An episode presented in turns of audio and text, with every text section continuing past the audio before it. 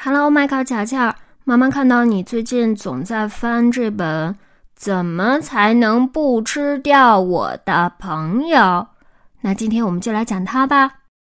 怎么才能不吃掉我的朋友？现在开始。从前有一只小恐龙，它一个朋友也没有，因为它把所有的朋友都吃到肚子里去了。每交到一个朋友，他都很努力的想忍住不去吃它，但是每次的过程都一样。当小恐龙遇到一个友善的人，就坐下来和他聊天儿。过了一会儿，他觉得肚子有点饿，好像有人在胃里挠痒痒，于是他悄悄的左看看，右看看，想找几只蚂蚁解馋。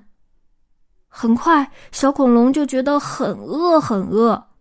但是他非常喜欢这个新朋友，想请他到家里玩，或者一起去海边。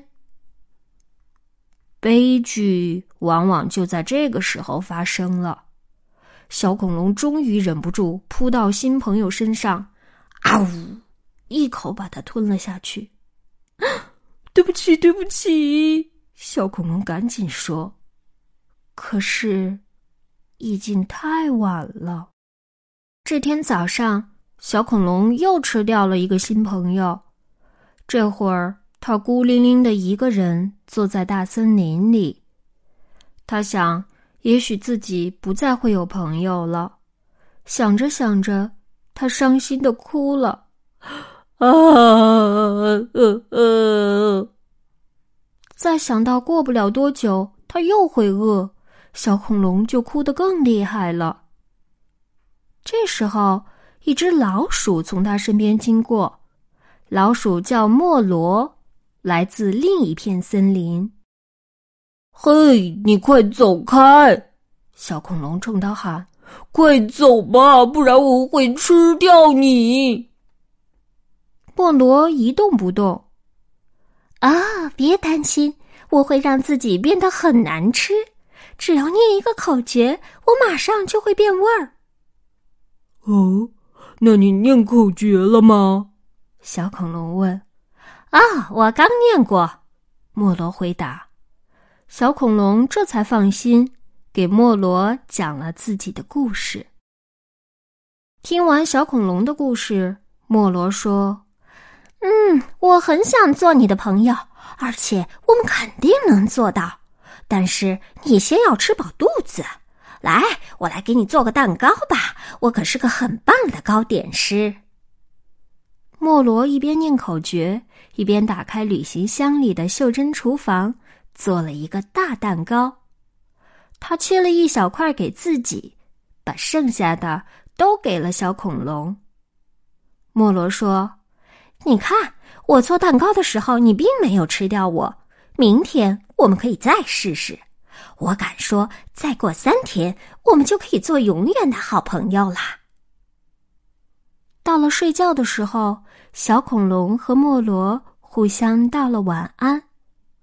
莫罗找了一个隐蔽的地方过夜，因为他睡觉的时候不能念口诀。第二天早上，莫罗又开始做蛋糕。他说。你得练习忍住不吃我。你看，现在我就没有念口诀。小恐龙看了看正在烤的蛋糕，觉得它烤的实在太慢了。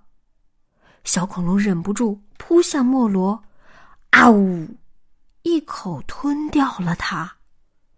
但是，但是，但是，他马上又把莫罗吐了出来，因为莫罗真的很难吃。哦天哪！莫罗说：“幸亏我赶紧念了口诀。哎呀，好险呐！”小恐龙很高兴，口诀真的很管用。但是他还是觉得很不好意思，没脸看他的朋友。莫罗说：“哦，没关系，我相信你，你一定能做到。再过两天。”我们就可以做永远的好朋友啦。晚上，小恐龙问莫罗：“哦，你为什么不一直念口诀呢？那样你就肯定不会被吃掉了呀。莫罗回答：“因为没有危险的时候，我还是喜欢自己的味道，嗯，好一点。”第三天，莫罗告诉小恐龙：“今天的蛋糕要烤很长的时间，而且他也不想念口诀。”小恐龙趴在地上哭着喊：“啊！我要吃了你！我要吃了你！我要吃了你！”但是他没有吃掉莫罗，因为蛋糕已经烤好了。莫罗充满信心地说：“你看着吧，只差一点点，我们就成功了。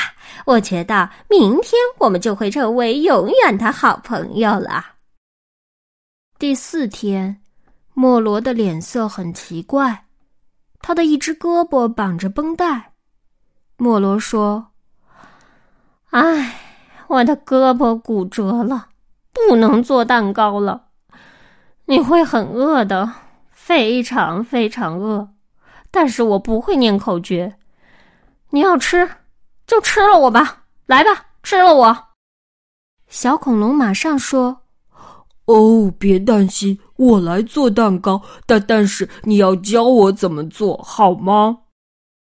就这样，小恐龙开始做他这辈子的第一个蛋糕，而且真的没有吃掉他的朋友。蛋糕烤好了，莫罗突然摘掉胳膊上的绷带，说：“我的胳膊没有骨折，我骗了你，你不会怪我吧？”